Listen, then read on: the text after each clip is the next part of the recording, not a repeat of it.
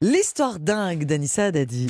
Anissa, souvent quand on parle de sport, en plus de la compétition, c'est vrai que le chambrage fait partie du jeu lui Bien aussi. hein. Et bien ce matin, avec votre histoire dingue, on va voir que cette euh, tradition se Mhm. poursuit même après le coup de sifflet final.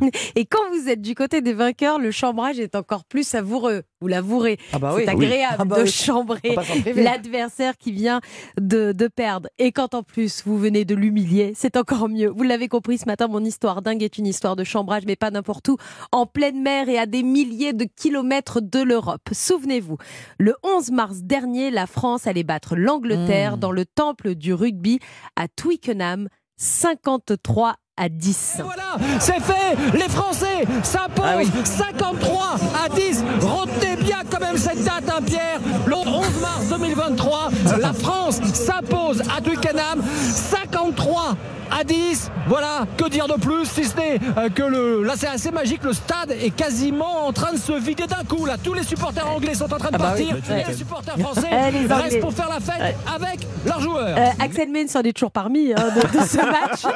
Euh, les Anglais sont partis très vite. Ils faisaient la tête. C'est vrai qu'ils se sont fait humilier chez eux, 53 à 10 par l'équipe de France. Et dimanche dernier, dans le cadre de la mission Jeanne d'Arc, mission militaire en plein océan Indien, Indien, le navire français Lafayette accompagne le porte-hélicoptère Dixmude et croise le HMS Tamar, qui est un patrouilleur hauturier de la Royal Navy. Oh là là, on rejoue la bataille navale. là. Euh, ouais, c'est la bataille navale. Et c'est à ce moment-là que l'équipage du navire français se met sur le pont et déploie une grande banderole avec un message bien connu des amateurs de rugby. Sorry, good games. Ah, sorry. Vous avez bien joué, mais on vous a humilié.